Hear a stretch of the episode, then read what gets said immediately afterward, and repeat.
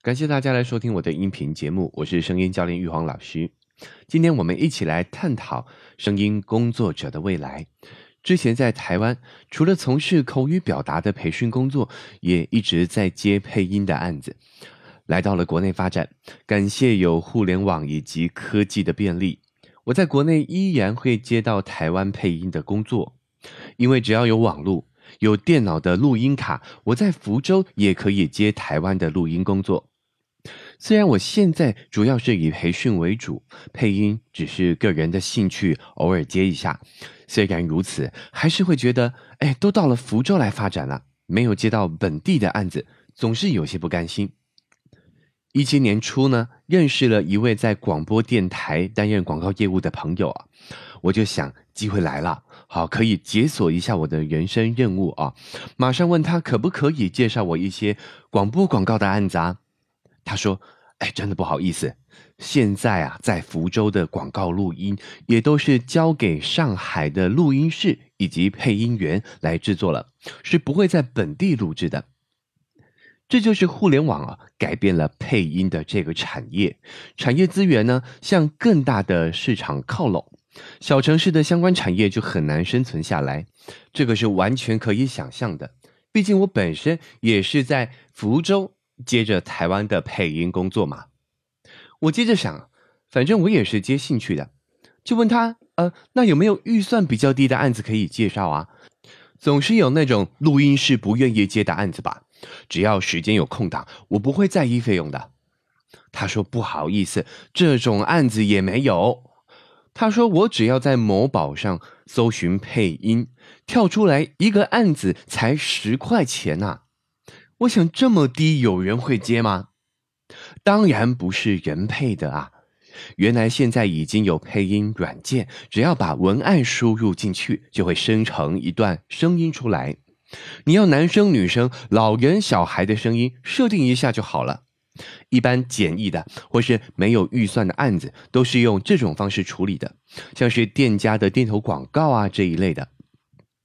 听完我真是替我们声音工作者捏了一把冷汗。虽然现在只是一些低阶的配音工作被机器人取代了，制作出来的声音还是听得出来有不太自然的地方。但是稍微了解人工智能模式的就知道，只要它的。声音数据资源足够，机器人会不断的自我学习、迭代成长，总有一天，它能够拥有跟专业配音员一样的技能的。只是没想到这一天就在一八年的年初就已经到来了。一月十八日，中央电视台纪录频道打造出世界首部人工智能配音的纪录片《创新中国》首映了。我们截取一段旁白来听一下。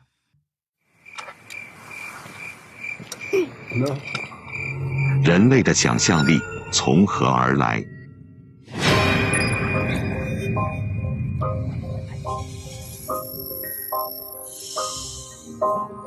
科学与技术将把我们带去何方？我们生活、工作和沟通的方式正在被彻底颠覆。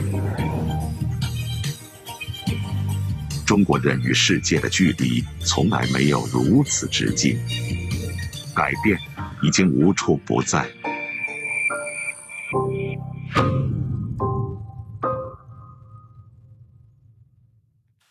创新中国使用人工智能模拟的。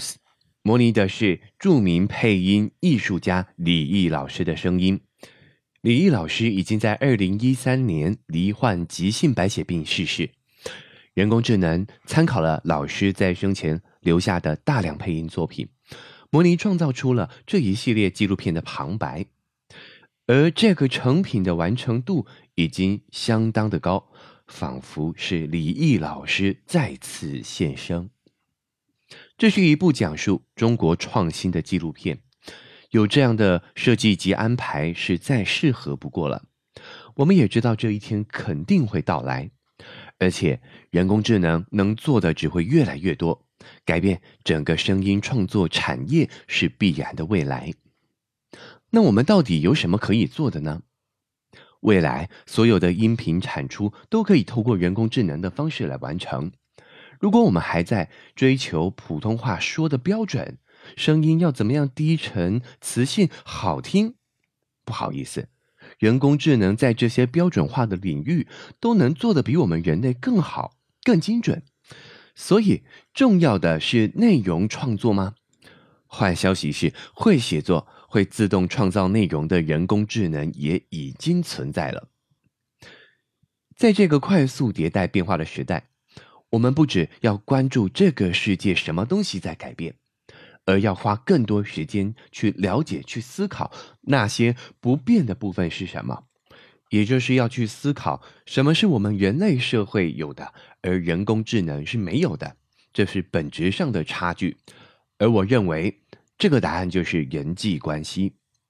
人工智能是天生与万物链接、自带链接属性的，而人类却是要透过学习，慢慢的与这个世界产生关系。因此，你就是你人际关系的总和。人生遭遇到所有的问题，也都源自于人际关系。在这个频道分享的。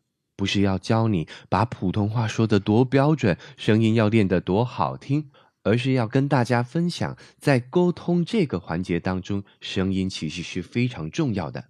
让声音、让说话成为你的工具，用来提升自己的社交能力，在人际关系当中提升自己的沟通能力以及影响力。我认为这些才是在人工智能时代不可或缺的技能。以上就是这期节目的内容。如果你觉得有收获，欢迎您持续的关注，或是转发给你觉得会感兴趣的朋友。最后再次感谢您的收听，我们下期节目见。